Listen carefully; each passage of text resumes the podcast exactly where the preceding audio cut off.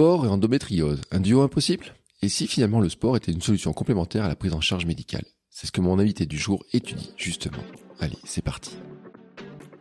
Bonjour, bonjour mes champions et mes champions, c'est Bertrand, j'espère que vous avez la forme, la patate, l'énergie, que tout va bien pour vous. Bienvenue dans Kilomètre 42, le podcast dans lequel nous parlons tous les lundis, mercredis et samedis de course à pied, de sport, surtout de mouvement, et d'un mode de vie plus sain pour lutter contre la sédentarité, bouger, prendre confiance en nous, bien vieillir et devenir des vieillards galopants. Si vous me découvrez ou découvrez le podcast maintenant, il y a quelques années, j'étais un gros hamster obèse de plus de 105 kilos. Après un rééquilibrage alimentaire et la reprise du sport, j'ai perdu 27 kilos, je me suis lancé dans des défi de courir un marathon. Je vous ai raconté tout ça dans la première saison du podcast. Maintenant, mon ambition est de devenir champion du monde de mon monde et de vous aider à en faire de même en vous lançant vos propres défis. Toutes les semaines, je partage mon expérience, des conseils, des rencontres et des personnes qui nous donnent des idées pour bouger, nous aident à progresser et devenir ces champions et championnes du monde de notre monde. Et si vous souhaitez retrouver tous les épisodes de tous mes podcasts ainsi que des conseils complémentaires ou mes programmes et coaching, rendez-vous sur mon site bertrandsoulier.com. Le lien est dans la description de l'épisode. Depuis quelques temps, j'ai reçu plusieurs fois des témoignages et des questions de femmes me demandant de parler de l'endométriose, du sport et une association qui semble impossible. Cette maladie gynécologique encore mal connue touche pourtant 10 à 20% des femmes. Elle peut provoquer des douleurs intenses et éloigner les femmes qui en souffrent de l'activité physique. Mais quand je cherchais des invités pour parler de cette question, bah souvent on me disait que c'était vraiment compliqué de faire du sport quand on souffrait d'endométriose.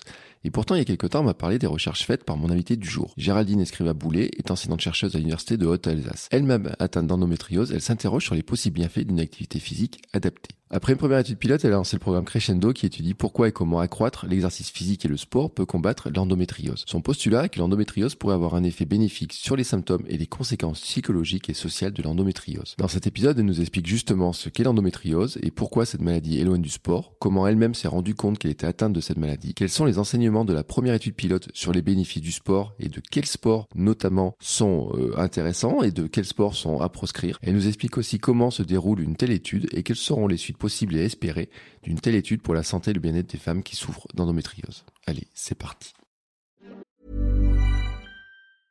Hey, I'm Ryan Reynolds. Recently, I asked Mint Mobile's legal team if big wireless companies are allowed to raise prices due to inflation. They said yes. And then when I asked if raising prices technically violates those onerous two-year contracts, they said, "What the f*** are you talking about? You insane Hollywood ass." So to recap, we're cutting the price of Mint Unlimited from $30 a month to just $15 a month. Give it a try at mintmobile.com slash switch. $45 up front for three months plus taxes and fees. Promoting for new customers for limited time. Unlimited more than 40 gigabytes per month. Slows. Full terms at mintmobile.com. Bonjour Géraldine. Bonjour. Comment allez-vous? Moi, ça va bien. Merci, et vous? Ça va très bien. Je suis très heureux de, de pouvoir vous avoir euh, dans cet épisode. Euh, c'est un sujet qui m'a souvent été demandé en fait. Euh, c'est vrai qu'on a fait des épisodes spécifiques sur les femmes, sur le sport les femmes, la, le sédentarité, bouger, bouger plus, etc. Et puis euh, il y a des questions sur lesquelles, bah, quand je creusais un peu autour, du, autour de moi, et ben j'avais l'impression qu'il y avait beaucoup d'inconnus. Alors d'abord, avant de rentrer dans le vif du sujet, je vous laisser vous présenter en, en quelques mots. Alors, euh, merci. Donc, je suis euh, Géraldine Escriva. Je suis donc maîtresse de conférence en STAPS et plus particulièrement, donc en STAPS, c'est en, en sciences du sport et, euh, et de l'activité physique, du mouvement en général. Mm. Et euh, je m'intéresse particulièrement à tout ce qui est promotion de l'activité physique, donc tous les mécanismes psychologiques qui font qu'on va faire de l'activité physique ou euh, je m'intéresse aussi aux barrières de l'activité physique, etc. Alors, les barrières de l'activité physique, quelles sont-elles par exemple? Alors, les barrières de l'activité physique, elles sont pour, on va dire, le commun des mortels, on va dire, pour les personnes en général. Déjà, l'éloignement, euh, le prix, Mmh. euh, le temps surtout. C'est quelque chose qui revient assez souvent. J'ai pas le temps de faire d'activité physique. Et là, pour ce qui nous intéresse, ben, c'est euh, les, les maladies chroniques également. Donc, qu'est-ce qui fait pour, par exemple, pour les femmes qui sont atteintes d'endométriose, quand j'ai des douleurs, comment est-ce que je fais pour aller faire de l'activité physique Je ne peux pas en faire, etc. Voilà. Alors, c'est euh, ce qui m'intéresse en fait, c'est que j'ai l'impression que quand j'en ai parlé autour de moi un petit peu sur ces questions-là, on m'a dit ça a l'air compliqué. Endométriose et sport, ça a l'air très compliqué. J'avais beaucoup de gens qui me disaient je n'ai aucune idée de euh, savoir si c'est possible, comment c'est possible. Et je parle même de gens qui, qui ont des contacts dans les gynéco, et etc. Et puis Mhm. là, on m'a donné votre contact en me disant, ben si, mais de ce côté-là, il y a quelque chose. Alors, comment ça se fait, en fait, cette, euh, cette, euh, ce, ce décalage que j'avais l'impression de dire que d'un côté, il y a des gens où on me dit, bah non, c'est pas possible, ou alors il y a un grand inconnu, beaucoup de de méconnaissances, et puis que, euh, d'où ça vient, en fait? Alors, il n'y a pas beaucoup d'études sur, euh, sur endométriose et activité physique, effectivement. Euh, là, les études qui, qui existent pour le moment, donc il y en a eu quelques-unes depuis 2018, je crois qu'on en est à, à une petite vingtaine. Et ce sont des études qu'on appelle corrélationnelles, c'est-à-dire que euh, les, on pose des, des, on propose des questionnaires à des personnes qui répondent. Donc, faites-vous de l'activité physique, avez-vous de l'endométriose Et euh, on voit qu'il y a un lien entre activité physique et endométriose, mais pour l'instant, on ne sait pas dans quel sens ça va. C'est-à-dire que on voit que celles qui euh, ont de l'endométriose sont également celles qui font moins d'activité physique. Mais est-ce que c'est parce qu'elles ont de l'endométriose, du coup qu'elles peuvent pas faire de l'activité physique, ou parce qu'elles font pas de l'activité physique qu'elles ont de l'endométriose? Donc pour l'instant, voilà, c'est une grande inconnue là-dessus. Et il y a l'autre grande inconnue qui est qu'est-ce qu'on peut faire comme activité? Mm. parce que lorsqu'on est en période de crise d'endométriose, on peut vraiment rien faire. Certaines, certaines ont tellement mal qu'on peut vraiment, vraiment, absolument rien faire du tout. Euh, Donc c'est euh, pour l'instant la recherche, on est sur euh, sur du, du encore du test, on va dire. on cherche encore à, à savoir qu'est-ce qu'il est possible de faire ou pas. on peut rappeler ce que c'est l'endométriose pour alors celles qui écoutent l'épisode et qui, qui sont concernées le connaissent, mais pour les autres personnes autour et qui, qui découvrent un peu ce, ce sujet. Mmh alors je vais vraiment faire très très simple, très global, on va dire.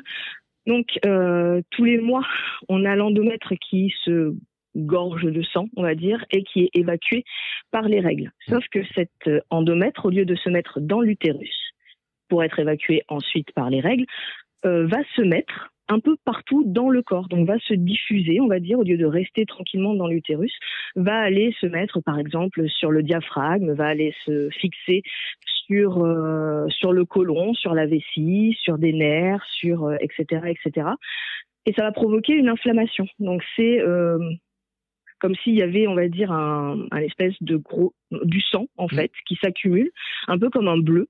Donc on a un bleu tous les mois qui va en plus se, se gorger de sang comme bah, le fait l'endomètre de manière générale et phagocyter, donc aller euh, s'accrocher à tous les organes et empêcher le mouvement aussi des organes. Ça va aussi se mettre sur les nerfs, ce qui fait que ben, là aussi ça va gratouiller les nerfs, ça va ça va euh, ça va provoquer des douleurs. Ces douleurs vont à côté immobiliser tout ce qu'il y a autour, donc tous les euh, tous les muscles, tous les tendons, etc. Plus c'est immobilisé, plus ça provoque de l'inflammation, des douleurs, et donc ça fait un cercle vicieux un peu comme ça.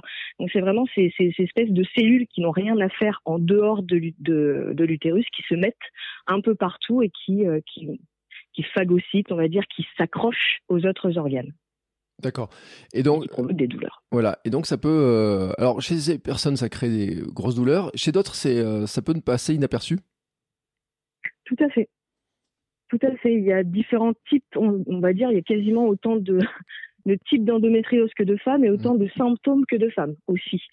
Euh, donc chez certaines, ça peut passer inaperçu alors qu'on va avoir des endométrioses qui sont très très répandues dans le corps. Pour d'autres, va y avoir des, des endométrioses qui sont, on va dire, superficielles et donc moins répandues, mais qui vont provoquer des douleurs vraiment intenses. Et ce, pendant, donc pas que pendant les règles, ça peut être aussi avant les règles, après les règles, parfois ça peut durer tout, tout le mois. Mmh. Donc c'est vraiment assez, assez divers.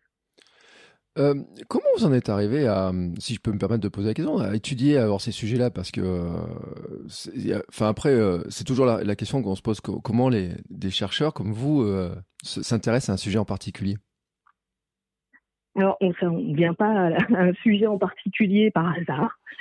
donc tout simplement parce que je suis atteinte d'endométriose et que bah, j'ai commencé vraiment à avoir mal lorsque j'ai commencé ma thèse et que j'ai réduit drastiquement mon activité physique. Donc, je ne savais pas ce que c'était que des douleurs de règles avant. Mmh. Euh, j'ai été diagnostiquée et euh, je me suis quand même posé, donc j'ai été également euh, opérée de ça, et je me suis posé la question est-ce que est-ce qu'il y a un lien en fait entre activité physique et endométriose, étant donné que c'était mon domaine de recherche, et je suis allée creuser. Et quand j'ai vu qu'il y avait rien, je me suis dit c'est un peu dommage quand même qu'on n'aille pas chercher de ce côté-là, parce que si l'activité physique peut permettre de réduire les douleurs dans plusieurs pathologies chroniques, pourquoi pas Mm. sur l'endométriose. Donc ça vaudrait le coup d'aller chercher. Donc, ça veut dire que vous avez toujours été, euh, bon, quand on arrive en STAPS, j'imagine qu'on a toujours été très sportive. Oui. Oui, c'est ça. Mais c'est pour ça que j'avais pas beaucoup de, de symptômes, enfin, où je me dis en tout cas que j'avais pas beaucoup de symptômes parce que j'avais le sport à côté. Mais pour l'instant, j'en sais rien. Et oui, c'est ça. C'est que pour l'instant, euh, là on en est. Vous êtes au stade où donc là vous avez lancé une, une étude, c'est ça en fait? Mhm, c'est ça. Euh, C'est ça, j'ai lancé une étude, oui. Ouais. Alors comment ça se passe justement une étude comme ça? Euh, C'est quoi Enfin, vous pouvez expliquer? Parce que alors, nous, on est, moi, je suis pas du tout chercheur, je suis totalement étranger à ce domaine-là. Alors comment ça se passe? Alors, on l'a fait en plusieurs étapes. Parce que, bah, comme je vous l'ai dit, il n'y a vraiment, vraiment pas grand-chose sur euh, activité physique et endométriose. Donc, la première étape qu'on a faite, c'était questionner les femmes euh, atteintes d'endométriose et pas atteintes d'endométriose sur quelles sont les activités physiques qui leur font plaisir, qui leur font du bien. Euh, Qu'est-ce qu'elles recommanderaient aux femmes atteintes d'endométriose? Est-ce que qu'est-ce qui serait le plus bénéfique selon elles Donc, Mhm. on a fait un petit point déjà là-dessus. Donc, on avait euh, une quarantaine de, de participants, participantes là-dessus. Mhm. Euh, une fois qu'on a eu ces informations-là, on a fait un point sur ce qui était bah, préconisé par les individus.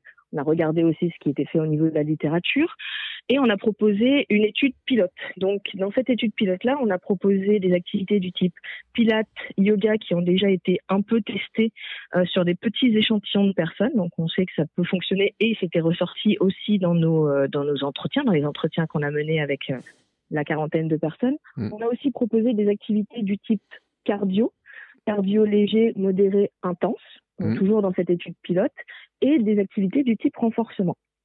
On s'est rendu compte que tout ce qui était intense était à proscrire, parce Mhm. que euh, c'était plus euh, ça. Ça déclenchait des crises, ça déclenchait des douleurs plutôt que ça améliorait. Par contre, on pouvait aller jusqu'à euh, jusqu'à l'activité physique modérée en, en y allant progressivement. Et euh, une fois cette étude pilote-là terminée, donc une fois qu'on a éliminé ce qui, ce qui était néfaste, on va dire, ou pas très approprié, en tout cas pour, euh, pour les personnes atteintes d'endométriose, là, on a lancé l'étude principale, donc qu'on fait actuellement, qui devrait concerner 200 participantes. Donc, on va leur proposer cette fois-ci toujours ces mêmes activités. Donc, yoga, pilates, bah, ça a très bien marché. Euh, étirement, stretching, euh, plus activité cardio modérée, légère à modérée. Voilà. D'accord. Alors une activité cardio légère à modérée, ça représente quoi à peu près? Par exemple, bah, activité cardio légère, on va faire de la marche, marche nordique, Mhm. par exemple, donc euh, en variant les intensités, en variant les distances également. On peut aussi aller jusqu'à du cardio boxing, c'est ce qui est proposé là par euh, pour euh, pour cette étude-là, mais toujours de manière progressive, c'est-à-dire que par exemple le cardio boxing a été proposé pour l'étude pilote au bout du troisième mois. Donc au départ, on était vraiment sur des, des étirements, etc., pour préparer le corps à aller un petit peu plus loin. Voilà, c'est des choses qui sont euh, qui sont proposées un peu comme ça. D'accord. Une activité comme la course à pied, c'est à proscrire? Alors ça dépend des individus, ça dépend des personnes. Euh, chez certaines, ça va faire du bien, chez d'autres, ça va déclencher des douleurs. Encore une fois, parce que euh, une partie du corps n'a pas été mobilisée et quand on la remobilise trop fort, trop vite, ça va plus déclencher des douleurs que que faire du bien, en fait. Par exemple, moi maintenant, je peux recourir, Mhm. refaire un peu de course à pied, mais il y a une période où je ne pouvais pas du tout le faire parce que ça me déclenchait systématiquement des douleurs. D'accord. Donc il y a une, euh, c'est ce qu'il faut bien comprendre, hein. c'est-à-dire que là le, c'est sur euh, trois mois. j'ai- j'ai- les- les- le, le, programme, c'est combien de temps le, le suivi des. Alors le, pro- le programme pilote était sur trois mois, celui-ci va être sur six mois pour euh, justement permettre l'adoption d'un style de vie actif, parce que c'est aussi notre objectif, c'est-à-dire qu'au bout des six mois, on veut pas non plus que les personnes restent bah, sans rien, Mm. parce que là, là, elles vont avoir un programme supervisé, donc elles vont être avec des personnes en visio, donc ça va être, euh, elles vont être encadrées, et euh, au bout de ces six mois-là, on aimerait bien quand même qu'elles continuent à faire de l'activité physique.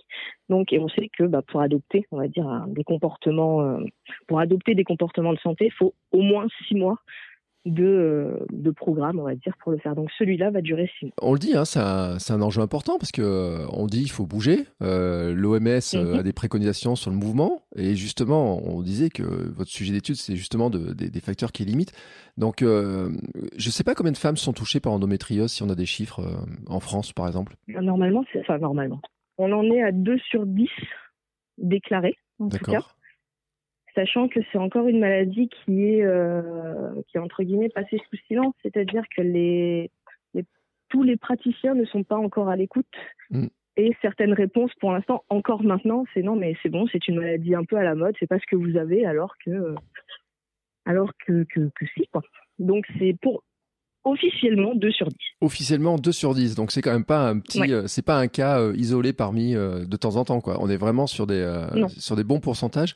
Donc c'est un véritable mm. enjeu là. Hein. Oui. C'est vrai qu'il y en a qui disent maladie à mode. C'est-à-dire qu'on n'en parlait pas. Alors moi j'ai le sentiment qu'on en parle beaucoup depuis ça a été plus médiatisé, qu'il y a des il y a des personnalités qu'on en parlait hein, qu'on a vu à la télé etc. Mm-hmm. c'est en fait, c'est-à-dire que c'est qu'on s'y est pas intéressé pendant longtemps ou c'est qu'on s'est trompé sur les douleurs que ça pouvait représenter ou d'où ça vient en fait? Euh, Je pense que c'était pas écouté euh, plutôt ou qu'on n'en parlait pas autant. Beaucoup de, chez beaucoup de personnes, enfin chez beaucoup de, de, de femmes, on va dire, on considère que les règles doivent être douloureuses, ou en tout cas, si elles sont douloureuses, c'est quelque chose qui est normal. D'accord. Euh, donc on ne faisait pas vraiment attention. C'était euh, ben tu as tes règles, tu as mal, c'est normal d'avoir mal pendant ces règles. Alors que ben, c'est pas normal en fait d'avoir mal pendant ces règles. Et ce qui fait qu'il y a beaucoup de, diagnostics, on va dire, qui ont été retardés à cause de ça parce que euh, c'est normal d'avoir mal. Voilà. Donc c'est pour ça que maintenant on commence à dire que non, c'est pas normal. Commence à y avoir de plus en plus de diagnostics grâce à ça. Euh, et c'est pour ça qu'on en parle un peu plus. D'accord. Est-ce qu'il euh, y a des, des, exemples de sportifs de haut niveau euh, Alors, haut niveau ou en, enfin, de, de, sportifs qui ont déclaré qu'ils souffraient d'endométriose? Alors, c'est une excellente question. Pas à ma connaissance, pas à ma connaissance, mais ça vaudrait le coup d'aller chercher. alors peut-être qu'elles font partie de celles qui s'en rendent pas compte, c'est-à-dire un peu comme vous qui faisiez du sport et que d'un coup l'arrêt du sport a, a montré qu'il y avait un truc qui a un problème. Euh, mais peut-être, alors effectivement, peut-être dans quelques années, on peut imaginer peut-être que des personnes, euh, alors j'allais dire retraitées, retraitées du sport, enfin à un moment donné, quand il y a une pause, d'un coup, qui se rendent compte qu'il y a quelque chose qui, euh, qui, qui peut se passer en fait. Oui, c'est c'est une possibilité effectivement. C'est en même temps les sportifs sportifs de haut niveau sont, euh, sont assez habitués à avoir un certain degré de de résilience passe au-dessus de la douleur, etc. Donc peut-être aussi que c'est des choses qui ne sont pas ressenties mm. comme euh, comme handicapant ou comme euh, comme douloureux entre guillemets. Oui, alors ça c'est un épisode euh, pour les auditeurs, j'ai renvoie sur un épisode qu'on avait fait avec Emma Audio sur alors sur les violences sexuelles, mais on avait parlé justement de ce rapport au corps, de la douleur dont on parlait, dire c'est normal d'avoir mal, c'est normal de souffrir. Euh, mhm. qui rappelait quand même que euh, on avait parlé un peu du syndrome prémenstruel aussi, des douleurs que ça pouvait générer. Mhm. J'ai aussi beaucoup, beaucoup de personnes hein, qui, euh, qui en souffrent aussi, qui, qui ont ces problèmes de, bah, de, de, pouvoir faire du sport. Sur ces moments, on a eu les questions aussi sur les règles et quand on doit courir une course, enfin, toutes ces questions-là finalement. Et à chaque fois, c'est vrai que il y a, y a, le sentiment aussi qu'il y a une grande méconnaissance et euh, mhm. euh, vous disiez qu'il n'y a pas beaucoup d'études. Euh, l'impression que c'était, euh, je sais pas si c'est la, la, société qui était comme ça ou vraiment cette histoire, cette histoire que c'est normal, enfin la normale que ça soit comme ça, mais il y a quand même beaucoup de questions autour de ces des règles, autour des, du cycle féminin et du sport et des douleurs qui, qui semblent totalement euh, être passées, enfin pas inaperçues, mais pas considérées quoi. Parce que pendant, c'est ce que je disais tout à l'heure, pendant des années en fait, on a considéré que avoir mal pendant ces règles, c'était quelque chose de, de, de, normal et que du coup, bah, c'est, en gros, c'est la vie. il faut qu'on fasse avec et puis, bah, on ne doit pas s'arrêter de, de, de, vivre ou de faire des, des choses parce qu'on a mal, donc bah, on continue et puis, euh, puis on passe outre cette douleur en fait. Sur les premières études tests que vous avez constatées, donc on, disait les, types de d'activités qui étaient possibles, etc. Euh, ça a permis à ces femmes de, de reprendre une activité euh, vraiment dans des bonnes conditions? Alors pour certaines, oui, ça a été, euh, c'était fait, les résultats sur cette étude pilote-là étaient aussi assez, euh, assez variés. Mm. C'est-à-dire qu'il y avait des personnes qui avaient des résultats immédiats, c'est-à-dire qui faisaient l'activité physique. Ces personnes faisaient de l'activité physique et tout de suite ressentaient des bénéfices, donc diminution de la, de la fatigue, diminution de la douleur, augmentation de la qualité de vie tout de suite, qui durait toute la journée. Par contre, les douleurs revenaient dès le lendemain. D'autres qui euh, ont perçu les effets au bout de 3-4 semaines. Donc, c'était long quand même, on a, on, a, on a vraiment serré les dents, mais au bout de 3-4 semaines, c'était bon. Et euh, plus, beaucoup moins de fatigue, beaucoup moins de douleur, plus, plus de facilité, on va dire, à gérer les, euh, les douleurs et certaines d'entre elles même reparticipent maintenant à l'étude euh, à l'étude principale. Donc elles ont elles ont fait les trois mois d'études pilote et là elles m'ont dit bah écoute nous on aimerait bien poursuivre sur l'étude principale, faire aussi les six mois, et donc elles poursuivent aussi sur euh, sur les six mois, sachant que parmi elles, il y avait des personnes qui étaient moyennement sportives, sportives, et une qui n'était pas du tout sportive et qui poursuit quand même sur euh, sur cette lancée-là, sur ces six mois. Le principe, donc, c'est vous leur donnez un programme, vous faites des visios, des, des un suivi par, de, de leur euh, ressenti, de, des douleurs. Alors tout tout est fait en visio, donc il y a on a dans ce dans cette étude principale là, il y a quatre groupes. Donc un groupe qui est notre groupe contrôle, à qui on va donner une vidéo de, de mouvement Mm. pour soulager les douleurs, donc à faire pendant les six mois. En gros, ces personnes-là, sur ces six mois-là, n'auront que cette vidéo-là à faire et bénéficieront des activités des autres groupes au bout des six mois. Autre type d'activité, c'est des groupes de discussion, de parole avec des, euh, des spécialistes, donc Ouais. des spécialistes de l'endométriose, et un troisième, un quatrième, pardon, un troisième groupe avec de l'activité physique en visio, donc une heure au début pour aller jusqu'à trois heures par semaine, Mm. euh, avec toutes les activités dont on a parlé tout à l'heure, et un groupe qui fait et activité physique et, euh, et groupe de discussion. Donc tout ça se fait en visio. On a des points réguliers avec des, euh, des questionnaires, on va dire, euh, au début, au milieu et à la fin du, du programme. Et pour celles qui font de l'activité physique, à la fin, au début et à la fin de chaque séance, elles ont un- une petite euh, échelle Mm. à remplir sur euh, leur niveau de fatigue, leur niveau de douleur et la perception de la qualité de vie, donc avant et après la séance. Donc on a ce type de suivi là. L'étude, euh, enfin, j'avais principale, elle s'appelle quoi? Crescendo, c'est ça, hein, Oui. l'étude. hein? Euh, ça. Elle a commencé? Alors oui, elle a commencé. On est toujours en train de recruter. D'accord. Donc on a eu une, euh, on attend 200 patients, patientes, et là pour l'instant on en est à une centaine. Donc on continue le, le recrutement, sachant que ben, celles qui commenceront un peu plus tard auront quand même droit à leurs six mois de, de programme en fait. D'accord. Euh, dans, alors, pour ceux que moi je me rends pas du tout compte, il faut combien de temps ensuite pour euh, pour tirer des, euh, des enseignements, pour faire un bilan, des analyses, parce que c'est c'est- j'imagine ça prend beaucoup beaucoup d'informations qui vont remonter là. C'est ça. Donc c'est euh, bah, au bout des six mois, on va on va pouvoir commencer à traiter les euh, les données, sachant qu'on va faire un suivi aussi à plus trois mois et plus six mois. Donc en gros, on va faire un, un suivi d'un an en Mm. tout et pour tout, donc six mois d'activité et euh, et un suivi ensuite de six mois. Une fois qu'on a ces données-là, euh, on va dire ça, ça dépend un peu de, de, de la vitesse à laquelle il va fa- on va pouvoir analyser tout ça. Ça va dépendre aussi de là où est-ce qu'on veut euh, diffuser cette information-là. Donc, Mhm. par exemple, on a été euh, financé par euh, par l'Agence nationale de la recherche et aussi par l'association Endo France. Donc ça, on va pouvoir déjà vulgariser nos, nos résultats assez rapidement. Après, pour que ça touche, on va dire, un, un public plus scientifique, il Mm. faudra qu'on publie dans des, dans des revues et ça, ça peut prendre entre bah, six mois et deux ans en fonction des revues, en fonction des articles, des, des, des, des choses qu'on a à revoir sur l'article, etc. Parce qu'il faut le dire, hein, le but aussi c'est euh, de faire avancer euh, la connaissance dessus, que les agences sanitaires euh, le prennent en compte, que les, les médecins, les, enfin, que, que ça se diffuse après largement pour aider les femmes quoi. C'est ça. L'intérêt, c'est vraiment ça, c'est-à-dire de, de donner, on va dire, au moins des lignes directrices pour que on propose de l'activité physique dans la prise en charge de l'endométriose. Parce que bien qu'on n'ait pas de résultats pour le moment chez des femmes, on voit que par exemple chez des euh, chez les animaux, chez les rats ou chez les petites souris, ça a diminué euh, l'inflammation, ça a diminué également la ça a diminué, en tout cas, ça a réduit le développement de la taille des lésions d'endométriose. Donc, il y a quand même un effet, il semble, en tout cas, qu'il y ait un effet sur, euh, sur la maladie. Donc, ça peut être intéressant d'intégrer ça dans les programmes d'activité physique, mais pas n'importe comment, parce qu'on s'est aperçu qu'on ne peut pas, par exemple, dem- demander aux femmes d'aller faire un footing, de les mettre sur un, sur un tapis de course, de, euh, enfin, pas à toutes, en tout cas. Donc, c'est vraiment des choses assez particulières à proposer. Ça montre encore une fois, alors, euh, moi, on parle beaucoup de la sédentarité dans, dans ce podcast, mais euh, que, bah, encore une fois, quand la sédentarité, alors là, c'est, ça vient pas de la sédentarité elle-même, mais on va dire que finalement, de, arrête- arriver à couper cette sédentarité euh, fait partie encore là, encore une fois des solutions euh, pour améliorer la vie de, de, de ces femmes. Ah, par contre, j'insiste aussi sur le fait que, euh, bah, sur celles en tout cas qui euh, qui n'ont plus d'activité physique et pour qui c'est difficile de s'y remettre, Mm.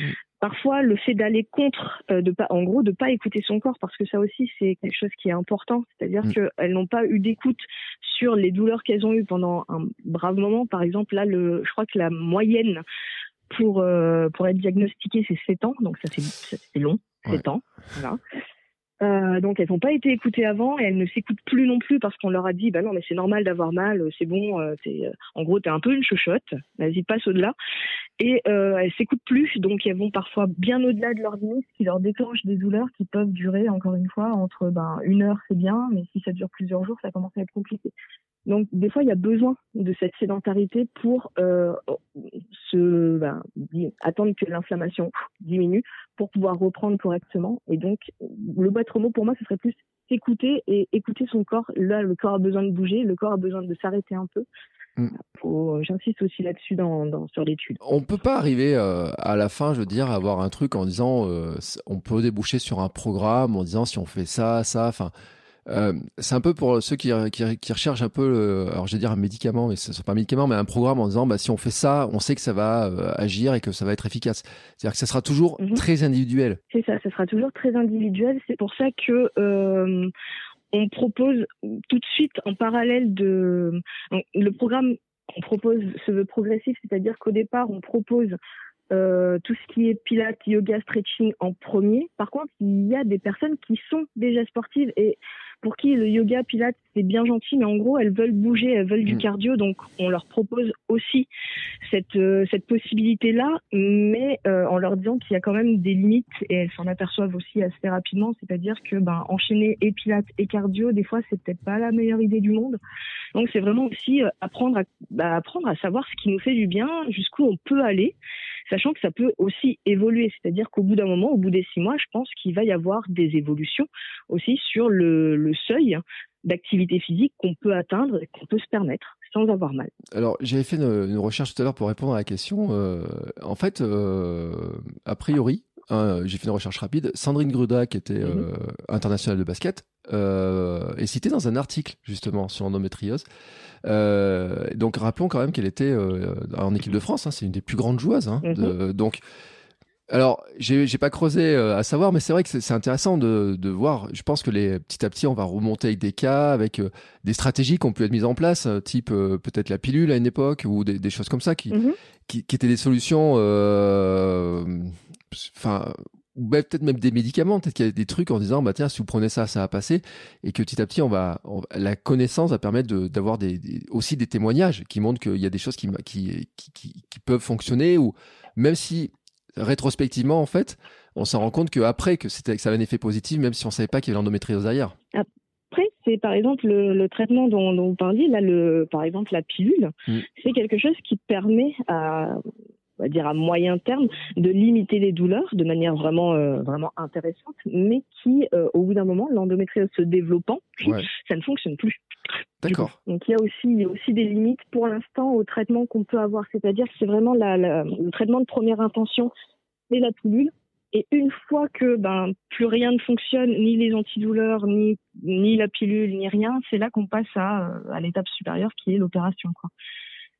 Mais euh, voilà, pour l'instant, il n'y a pas de, il y a pas de traitement en fait pour contre l'endométriose. Il y a des euh, de, il y a des solutions qui Mm. existent, mais qui sont pas pour l'instant pérennes. Et pour autant, euh, donc ça fait partie maintenant, il y a des, l'État, les ministères, etc., sont, ont vraiment pris en compte que là, il y avait quelque chose à faire. Mais de plus en plus avec ben, le plan national contre l'endométriose, par exemple, qui a été qui a été lancé en 2021. Enfin, Il y, a, il y a beaucoup de beaucoup de choses là pour l'instant qui euh, qui sont euh, qui sont mises en place. Là, par exemple, le fait d'être d'avoir été financé par l'Agence nationale de la recherche montre aussi que c'est euh, que c'est quelque chose qui intéresse Mm. euh, qui intéresse ben, le qui qui intéresse la- l'État. Donc c'est avance, ça avance, c'est un bon point. C'est un bon point, mais alors, moi, je reviens quand même sur ces euh, 7 ans de, de diagnostic. Euh, Sandrine Mm. Gruda dit que c'est 8 ans, j'ai vu dans l'article que, que Ouais. je mettrai dans les liens de, de- de l'épisode. Euh, Il y, a, y, a moyen- il y aurait moyen d'aller plus vite quand même. C'est une bonne question. c'est euh, encore une fois, c'est en fonction de l'écoute des, Mm. des personnes qu'on a en face et euh, c'est pas facilement détectable aussi. Mm. C'est-à-dire que euh, certaines certaines endométrioses sont assez mal placées entre guillemets et sont pas forcément euh, détectables à l'IRM. Il faut être assez spécialisé aussi pour pouvoir voir ce type de les différents types de lésions d'endométriose. Euh, comme chez les jeunes filles aussi, c'est-à-dire que par exemple chez les jeunes filles, on n'est pas non plus sur le même type d'endométriose, on n'a pas les mêmes, ça se présente pas de la même manière que chez les femmes, donc c'est assez, on, en est vraiment au balbutiement en fait. C'est pas, on, cherche, on cherche encore pour le moment. Mais oui, ça serait, euh, comme je vous le dis, avec déjà de l'écoute sur, euh, bah tiens, j'ai mal pendant mes règles, peut-être qu'on devrait aller voir ce qui se passe. S'il y a rien, bah tant mieux. S'il y a quelque chose, bah on aura vu. Oui, ça pourrait déjà avancer. Ouais. Euh, Sandrine Greda, dans l'article, elle dit qu'il était atteinte de vertige, qu'elle était clouée au lit, euh, qu'elle a essayé du space-fond, qu'elle a essayé des bonbons, qu'elle a essayé tout un tas de choses, euh, qu'ils ont cherché pendant des vomissements aussi, euh, des fortes crampes. Mhm. Euh, donc qui et je rappelle quand même double médaillée olympique hein, pour euh, Mm, mm. donc qui montre vraiment quand même que euh, bon elle a pu faire carrière mais qu'elle a eu des gènes dans son entraînement qu'elle a eu des gènes dans sa carrière etc et que c'est vraiment euh, il y, a- il y a eu du temps alors ouais c'est aux États-Unis qu'elle a été diagnostiquée on en parle beaucoup de l'endométriose par rapport à la fertilité l'infertilité la difficulté à Oui. avoir des enfants mais c'est vrai que le ce côté sport alors peut-être parce que on considère que le sport c'est pas important alors que ah, justement non mais on, on est d'accord, c'est, enfin, je vais pas essayer de vous convaincre vous parce qu'on est, on est dedans, mais Non, moi non, c'est bon. faut, faut rappeler quand même l'importance du sport et du mouvement, quoi. C'est ça. Mais oui, c'est. euh, euh, Ça, c'est encore une fois, c'était euh, tout ce qu'elle tout ce qu'elle explique, les crampes, euh, le fait d'être à quatre pattes, le fait de vomir de douleur, le fait de vraiment pas pouvoir se lever et de tomber dans les pommes, c'est des choses qui euh, qui sont relativement courantes, on va dire, chez les femmes atteintes d'endométriose et à qui on dit non mais c'est euh, c'est normal, vous, vous êtes un peu sensible à la douleur. Un peu sensible à la douleur. Euh, c'est, c'est des hommes qui doivent dire ça, j'imagine, parce que. euh, Figurez-vous que non. Ah bon? Pas toujours, pas toujours. J'étais partie aussi sur ce sur ce, ce stéréotype-là et euh, non, non, c'est pas toujours les hommes. C'est il y, a- eu aussi des euh, des gynécologues femmes qui ont eu ce type de discours avec euh, avec d'autres personnes atteintes d'endométriose. Donc pas que, pas que. D'accord. Ouais, peut-être qu'elles l'ont vécu elles-mêmes en se disant, bah écoute, moi je suis passé par là. euh, y a peut-être, ouais, une, enfin, j'allais dire une banalisation de la douleur. Mais c'est vrai qu'on en avait parlé, et notamment dans le sport de niveau, dans le sport en général. hein, on, a vraiment ce côté-là où il faut souffrir et puis pour avoir la récompense de ce qu'on veut faire derrière et tout. Euh, donc là, c'est un, sujet qu'on avait vraiment abordé. Euh, mais, enfin, c'est c'est vrai quand même que c'est, euh, comment dire. Moi, je lui dis 8 ans. Enfin, moi, je reviens quand même sur ce chiffre 7-8 ans. C'est-à-dire que dans la vie d'une femme, euh, à chercher, à avoir ces douleurs-là, etc., euh, c'est vrai que ça, ça semble tellement long, en fait. C'est ça. C'est euh, c'est long et il faut se dire aussi que pendant ce temps-là, la maladie se développe Mhm. et du coup qu'on a de plus en plus mal. Ouais. Et c'est vraiment quand on va dire la, la maladie s'est tellement développée que là on la voit à l'IRM, voire même à à l'examen physique, qu'on sent que l'endométriose est là, que bah on se dit bon bah oui effectivement vous avez de l'endométriose, bon bah on va essayer les pilules en continu pour voir si ça calme, on va essayer les antidouleurs pour voir si ça calme, si rien n'y fait, il va falloir en passer par les opérations, sachant qu'elles sont pas les opérations d'endométriose sont pas anodines parce que encore une fois, on a du mal à les détecter et que Mm. c'est souvent la surprise lorsque les chirurgiens ouvrent et qu'ils se disent ah c'est beaucoup plus développé que ce qu'on avait prévu, donc bah on va passer un peu plus de temps dessus quoi. C'est assez souvent comme ça que ça se passe. Ouais, d'où aussi euh, l'importance de pouvoir euh, accélérer. Alors, euh, est-ce que ce sera possible ou pas Ça, c'est une chose, mais de dire avant que ça se développe trop euh, et éviter ces, ces, ces surprises. C'est ça. Il y a quelques années de ça, il y avait un, un projet de détection salivaire de l'endométriose. Donc ça, Mm. ça aurait été assez euh, assez sympathique. Euh, je sais pas où ça en est, mais euh, c'était c'était en 2021, 2020, 2021. D'accord. Ouais, ils sont passés au test salivaire d'autres choses, peut-être, euh, euh, qui étaient plus Peut-être. lucratifs. Peut-être. Euh, non mais euh, bon là c'était une plaisanterie mais après euh, c'est vrai que des fois on a l'impression qu'il y a des maladies qui sont pas des priorités en fait euh, ou des, des choses qui, qui, qui passaient inaperçues qui euh, dont personne ne s'occupait vraiment Euh, j'ai eu déjà des, des cas avec des gens qui avaient des maladies aussi où on n'a pas de solution euh, mis à part effectivement Mm. ces arrêts etc et puis euh, des déceptions aussi. Je pense à, euh, par exemple, on a, on a fait un épisode sur la spon, alors j'arrive jamais à dire la spondie, on va dire. La spondylarthrite ankylosante. Voilà. Et j'ai une pensée pour François parce qu'il devait faire le marathon de Paris, il a pas pu le faire à cause de ses douleurs. Il a fait, il fait des grands défis, mais il y a des fois où il est, où il est totalement bloqué en fait, où, euh, où lui aussi le Mm. mouvement lui permet de bouger, lui permet de lutter contre certains effets, mais qu'à un moment donné, euh, le corps il dit, euh, écoute là, euh, ça, ça va trop loin, c'est pas possible. Et je- ce que je comprends dans l'endométriose, c'est aussi ça, c'est qu'à un moment donné, il y a des, des- le sport pourrait améliorer, et ça c'est l'étude qui va le confirmer, mais que Mm. il y a un moment donné, le corps, il, il, c'est- il y a des choses où ça dit stop, et c'est ce que dit aussi Sandrine Grodin. hein, je mettrai un article où elle disait qu'il y a des jours, elle, elle s'entraînait le matin et le match, et le soir, elle peut pas faire le match. C'est ça. C'est vraiment cette, ce, ce corps qui. Bah, Je sais pas si c'est nous qui ne l'écoutons plus ou si c'est lui qui nous dit stop. Mm.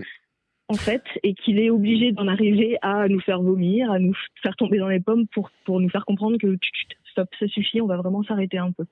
Alors ça, c'est un, grand débat sur la douleur. Tiens, euh, je l'ai vu aussi avec un, avec un kiné, à savoir en fait si, euh, si justement ces douleurs-là sont pas des euh, Ouais, alors euh, on, a, on a employé le terme de frein à main, mais le, le, le truc en disant maintenant t'as tellement mal que tu vas vraiment finir par t'arrêter. Est-ce qu'on les écoute plus ou pas Euh, C'est vrai, il y, y a des écrits, hein, des, des, des- médecins sur le qui, qui ont fait des études là-dessus, qui ont des qui ont des théories et tout.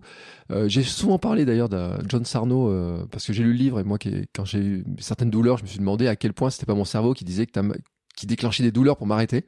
Mhm. Voilà. Euh, là, l'endométriose, moi, je suis tellement pas concerné que je suis vraiment extérieur, mais c'est vrai que les- le, le, le- la- le lien à la douleur, en fait, est aussi particulier pour les uns et pour les autres. Et puis, euh, Sandrine Gredal disait, elle pouvait pas se faire opérer sinon sa carrière était terminée. Enfin, on imagine qu'il y a des sportifs qui doivent être dans un, un espèce de, enfin, dans un, dans des situations où c'est, alors je dis pas insoluble, mais où il y a aucune solution. Euh, satisfaisante et pour les femmes en général aussi à un moment donné le, choix il doit être compliqué à faire Et puis c'est compliqué aussi. C'est d'autant plus compliqué que c'est euh, tous les mois. Ouais. Et qu'on se dit, mais oui, mais je vais pas m'arrêter de vivre non plus à cause de, de cette maladie, ou je vais pas m'arrêter de vivre parce que j'ai un peu mal pendant mes règles, alors que non, j'ai pas un peu mal, j'ai vraiment beaucoup mal. Mais du coup, c'est, euh, on essaye de se dire, on se dit aussi, on est dans cette idée de se dire, c'est pas possible, j'ai pas, euh, j'ai pas, euh, je vais pas être cloué au lit pendant euh, pendant des semaines et des semaines, alors que alors que j'ai toute ma vie à vivre derrière. Donc on essaye de se faire violence pour ça. Et, euh, et c'est vrai que quand on pose le, quand on a enfin le diagnostic, on se dit ah ok bon j'ai vraiment quelque chose. Déjà Mhm. c'est pas dans ma tête, c'est chouette de le savoir. Euh, et maintenant on va pouvoir éventuellement faire quelque chose. Après on se rend compte aussi en fonction de l'endométriose que ben ça risque d'être assez limité en termes de possibilités et qu'il va falloir en passer par l'opération. Mais euh, voilà. Et, euh, et, et on nous dit en plus que l'opération n'est pas euh, n'est pas définitive parce que la maladie peut revenir. Donc voilà, c'est assez euh, c'est une maladie assez complexe, ouais que Euh, ce soit physique ou psychologique. Oui, et puis euh, donc j'imagine qu'il y a certains tabous, mais aussi, euh, bah, comme ça revient tous les mois, on en avait parlé dans un épisode justement sur les. euh, Il y a des pays, des entre... alors en France, il y a très peu d'entreprises qui le font, mais sur les congés euh, pour les règles douloureuses, pour les choses comme ça, accorder des jours oui. Euh, C'est quelque chose sur lequel il faudrait travailler en fait, au, enfin, dans- la prise en charge et pour. euh, enfin dans la prise en charge et puis je veux dire pour le confort des femmes enfin par rapport à ces parce que ces jours-là c'est avec ces douleurs-là c'est forcément elles peuvent pas travailler Non, non, effectivement, on peut pas travailler, mais ça aussi, c'est une discussion qu'on avait eue avec euh, avec les participants participantes. C'était, c'est compliqué aussi, euh, encore en France en tout cas, de, de dire à son patron ou à sa patronne d'ailleurs, Ben, écoutez, là, je vais pas pouvoir venir parce que j'ai mes règles en fait. Ouais. Et euh, on n'a pas envie forcément d'en parler, on n'a pas envie d'expliquer pourquoi on n'est pas là. Mm. C'est pour ça que bah, congé menstruel, si c'était pour tout le monde, sans voilà toutes les femmes en tout cas, euh, ça serait euh, ça serait bien ça serait vraiment bien. Ça serait déjà un début ou une solution ou au moins une, une prise en compte du fait que bah il y a des fois où en fait on ne peut pas. Et celles qui peuvent, celles qui veulent le prendre, celles qui ont besoin de le prendre, le prendraient. Celles qui n'en ont pas besoin ne le prendraient pas. C'est quelque chose ouais, qu'il faudrait euh, généraliser parce que je crois que c'est l'Espagne hein, qui travaille dessus hein, sur euh, ou qui a mis quelque chose en place. Hein. Alors l'Espagne travaille dessus. J'ai découvert aussi que le Canada Mhm. avait mis en place ce, ce congé menstruel qui est euh, qui était pas mal. Et justement, j'ai des patientes, des participantes là sur l'étude Crescendo qui sont au Canada et qui m'ont dit, bah alors par contre, c'est pas partout au Canada. Ah. C'est, euh, il faut que la, voilà, c'est pas partout au Canada. Il faut que ce soit vraiment reconnu qu'il y ait une endométriose aussi pour que le congé menstruel fonctionne. Donc, ça ne fonctionne pas. Euh, mais par contre, c'est mis en place et euh, la participante, en tout cas, qui euh, bénéficie de ça, me dit que c'est quand même un, un confort parce que elle, elle en est, elle en est à prendre des, anti-inflammatoires quand, quand ça va pas et du coup, elle peut vraiment, vraiment, vraiment rien faire. Donc, euh, ça lui permet justement d'être, euh, au calme et de, euh, bah, de prendre soin d'elle. L'autre question que j'avais, qui m'était venue, c'était de dire, parce qu'on en parle aussi, de dire, est-ce que les médecins peuvent prescrire du sport pour certaines personnes? Alors là, l'étude, est assez, on en est au début de l'étude. Est-ce que à un moment donné, vous pouvez imaginer que ça pourrait être euh, quelque chose qui pourrait rentrer dedans, dire quelqu'un qui a de l'endométriose, on pourrait lui prescrire du sport avec une prise en charge, je sais pas, des cours de yoga, d'être accompagné, etc. ce serait notre but.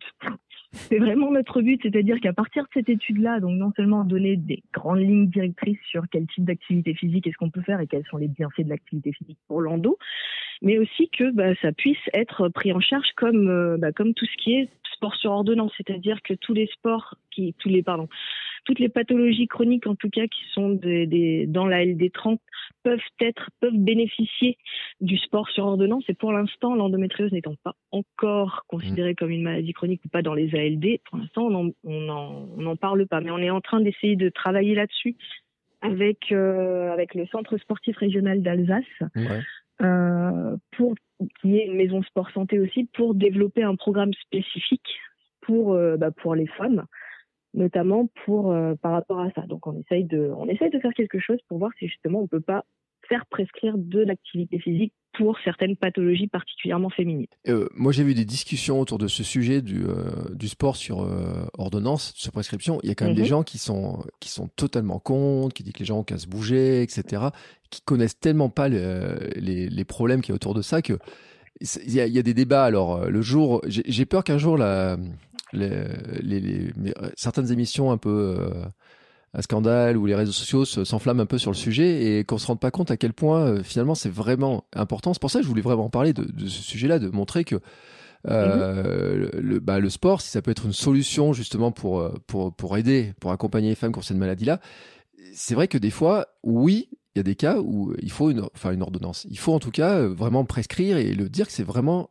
un aspect d'une meilleure vie. Le, le faire prescrire, en fait, déjà, il y a, il y a toujours cette, euh, on- ça, on l'a dans, dans toutes, euh, dans toutes les sociétés. Le médecin, c'est quand même la personne qu'on va écouter, hein, de manière générale. Donc, le fait déjà que ce soit prescrit par un médecin, il y a déjà une, euh, c'est quand même assez symbolique. Mm. Déjà pour les pour les personnes, ce qui engage à le faire. Après, c'est pas encore une fois, c'est pas parce que c'est prescrit. Je comprends aussi les détracteurs. Hein, c'est pas parce que c'est prescrit que les personnes vont le faire, forcément. Euh, mais c'est déjà un premier pas, déjà pour le patient de se dire ah oui mais quand même le médecin me le prescrit. C'est aussi un premier pas pour le corps médical de se dire oui l'activité physique peut aussi amener des bienfaits. On sait que ça peut améliorer les, le traitement, ça peut améliorer l'adhérence au traitement, ça peut améliorer les symptômes. Donc il y a, y a quand même beaucoup de bienfaits et le fait que ce soit reconnu par le corps médical, c'est bien. Surtout que je le dis, hein, euh, moi quand j'ai commencé à creuser le sujet, euh, trouver des personnes dans le corps médical pour en parler, euh, et je remercie ceux qui, les personnes qui m'ont aidé, qui ont dit bah tiens je vais bouger un peu mon réseau dans les gynécos etc, et qui m'ont dit bah il y en a plein qui ont, qui ont vraiment pas de réponse. C'est-à-dire que c'est vraiment le truc de dire bah euh, ils peuvent pas répondre, mais parce qu'ils n'ont pas la connaissance du tout. Mais c'est euh, dans donc en tant qu'enseignante chercheuse dans mon enseignement, je on forme en tout cas les enseignants d'activité physique adaptée et c'est un métier encore qui est très très peu connu alors que ce sont des personnes qui euh, sont spécialisées dans la dans le fait de proposer de l'activité physique à des personnes qui ont des pathologies, des personnes qui sont en situation de handicap, des personnes également qui sont euh, éloignées socialement Mm. de euh, de l'activité physique et qui peuvent pas aller dans un club comme ça et euh, faire de l'activité physique comme monsieur madame tout le monde en fait. Et c'est c'est encore quelque chose qui est qui est méconnu, c'est une profession par exemple qui est assez méconnue.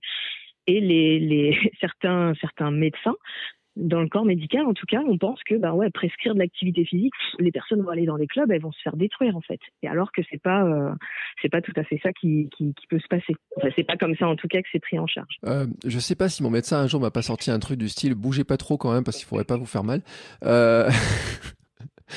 Mais c'est, enfin, des fois je m'énerve un peu sur Instagram en disant euh, on, on, valide des, on valide euh, certains comportements qui sont totalement euh, anti-santé et puis euh, celui qui bouge un peu, euh, celui qui va marcher au lieu de prendre sa voiture et tout, on le regarde dans un roller en disant mais tu te fatigues pas, tu es sûr que tu devrais faire ça, tu vas être fatigué si tu fais ça, etc. J'ai l'impression qu'il y a quand même sur le plan de la société des freins qui viennent aussi d'un, je sais pas de d'une espèce de truc où on s'éloigne du sport et du mouvement, quoi. Il y a aussi cette idée de ne pas prendre de risques, en mm. fait. C'est-à-dire que les personnes vont euh, prescrire de l'activité physique, ok, mais il faut justement qu'elles prescrivent de l'activité physique en étant sûr que ça va pas faire plus de mal que de bien à la personne. Et je comprends aussi cette euh, cette, euh, cette idée de dire oui, bah, je vais vous prescrire de l'activité physique, mais je vais peut-être pas vous envoyer chez n'importe qui et n'importe où. quoi. Est-ce que dans l'étude pilote, il y a des, des femmes pour qui finalement qui, qui, ont, qui, ont, arrêté? Euh, sur lequel euh, c'était soit euh, pour, pour, diverses raisons, mais qui, qui, qui n'ont pas pu reprendre l'activité. Alors pas pu reprendre l'activité après. Il y en a une, mais parce qu'elle faisait déjà de l'activité physique et que elle, elle venait d'avoir des, des, enfants, donc qui commençaient à qui commençaient à marcher, à bouger. Elle me dit non là j'ai vraiment plus le temps ouais. du coup de faire. Euh, une autre qui, pendant l'étude pilote, elle était, euh, alors elles ont assez, été assez observantes, c'est-à-dire qu'elles ont vraiment fait toutes les, euh, globalement, elles ont vraiment tout suivi, quasiment à 90%, elles ont fait toutes les séances. Il y en a une qui a fait 50% des séances parce que euh, parce que pas bien, parce qu'elle devait s'occuper de ses enfants, parce que euh, donc il y avait plusieurs raisons. Néanmoins, on a pu voir même si elle n'avait pas fait toutes les séances, qu'il euh, y avait des améliorations sur certains points. Par exemple, il y avait une diminution de la douleur, il y avait euh, une amélioration également en termes de fatigue. Donc, même si, on va dire, elle n'a pas tout fait, il y a eu quand même un impact positif. En gros, ce que je veux dire par là, c'est même bouger un peu, a eu un impact. Mais euh, non, elles ont, elles ont parti, enfin, toutes en tout cas ont poursuivi pour le moment. C'est ma dernière question. Donc, le, s'il y a des personnes qui sont intéressées par vous contacter, en fait, euh, comment ça peut se passer? Alors, ça, comment ça peut se passer? Donc, ça peut se passer par, euh, par mail. Mm. Donc via mon mail ou sur le site, on va dire, du, donc il y a eu un article dans Le Monde. Ouais. Donc on tape euh, endométriose Géraldine Escriva. Il y a un petit lien, donc euh, quelque part dans l'article, où euh, ça amène à une vidéo de mouvement que, que je propose. Et en dessous, il y a mon adresse mail. Donc pour pouvoir participer à cette, à cette étude, c'est là. Ouais, je, je sais que j'ai trouvé l'adresse mail quelque part dans un article, mais il y a un article où en fait il est réservé aux abonnés. Peut-être que le lien est juste derrière, donc euh, quand je retrouverai le. Alors, ça passe justement, le, le lien dessus est juste à la limite de l'abonnement. D'accord.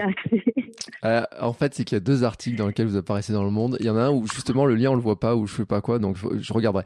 Euh, mais en tout cas, c'est vrai que c'était, euh, c'est un sujet qui, que je voulais vraiment aborder et, et qui est important parce qu'on disait hein, dans les freins justement au, à l'activité, on, on, dit il faut bouger, mais il y a ces freins, il y a toutes ces difficultés là. Puis vraiment un sujet où bah, toutes les personnes qui m'ont écrit m'ont dit bah moi j'ai pas de solution, j'ai pas d'idée. Voilà, donc c'était euh, c'était mmh. important d'en parler. Euh, je sais même pas si on a dit de quelle université vous étiez en fait, parce que c'est important de le dire. Donc oui, je suis de l'université de Haute-Alsace. Oui, c'est pas mal de citer mon université. Oui, non, parce que c'est important pour les universités, parce qu'en en fait c'est là aussi que la recherche euh, se fait, que vous avez des euh, beaucoup de recherches, que des publications, la mise en avant du travail des universités, etc. Euh, J'aurais été embêté de pas le dire quand même, parce qu'en plus on fait le tour. Alors je dis pas que je fais le tour des universités. Mais si on est parti en Bourgogne, je crois que bientôt on part à Saint-Étienne, université, donc là l'Alsace, j'ai euh, un petit peu à droite à gauche, etc. Donc c'était important de le dire. Et eh ben en tout cas, euh, merci. Moi je mettrai alors tous les liens pour ceux qui ont écouté, je remettrai les articles, les liens, le fameux mail, les vidéos, etc. sur le sujet. Bien entendu pour que des personnes puissent vous contacter si, si elles en ont besoin. Est-ce que vous avez un mot de la fin, quelque chose à rajouter? Ben, merci beaucoup. De, donc juste un grand merci de, de, parler de ça parce que encore une fois, on, vient, on en a parlé en long en large. On n'en parle pas assez de cette de cette maladie et on parle pas assez du lien entre cette maladie et l'endométriose. Donc juste un grand merci d'en parler. Eh ben écoutez, pour moi c'est normal parce que c'est moi mon truc c'est que tout le monde bouge avec ses moyens, avec sa capacité à le faire et tout. donc c'était important et bah, j'espère que ça va aider en tout cas un maximum de femmes et j'espère que ça va vous aider aussi à avoir à grandir le, votre échantillon d'études parce que 200 bah, personnes, vous avez dit vous en avez la moitié, hein, donc il faut continuer un, petit peu. c'est un chiffre qui a été choisi comment d'ailleurs 200 c'est on a fait un calcul, on a fait un calcul de, puissance statistique, on va mm. dire ça. En gros, on a euh, on a essayé de voir à partir de combien on à partir de combien on devrait avoir des résultats qui vont être euh, significatif mm. euh, où on peut vraiment s'appuyer dessus. Donc 200, c'était la, c'était notre notre limite euh, notre limite basse, on va dire. Donc si on a au-delà de 200, c'est bien, mais il faut pas qu'on soit en dessous de 200 pour qu'on ait vraiment des résultats probants. Voilà, c'est ça aussi la recherche, hein, c'est euh, les statistiques euh, et le, le, volume de personnes qui sont étudiées. Est-ce que vous avez vu s'il y a des études dans d'autres pays sur, qui s'intéressent aussi à ce sujet-là? Alors oui, il y en a. On, est aussi sur des, sur des études pilotes. Euh, du coup, il y a l'équipe de Grenade qui, euh, qui fait une étude pilote. Il y avait une équipe aussi à euh, euh, aux Pays-Bas, qui, mm. qui, faisait aussi une étude là-dessus. Donc, il y en a une, c'était régime méditerranéen et 7 minutes de workout. Mm. il y en a une, c'était exercice adapté, du coup, et et, euh, et discussion.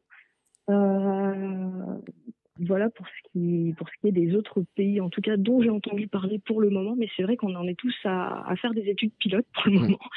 donc, euh, donc voilà.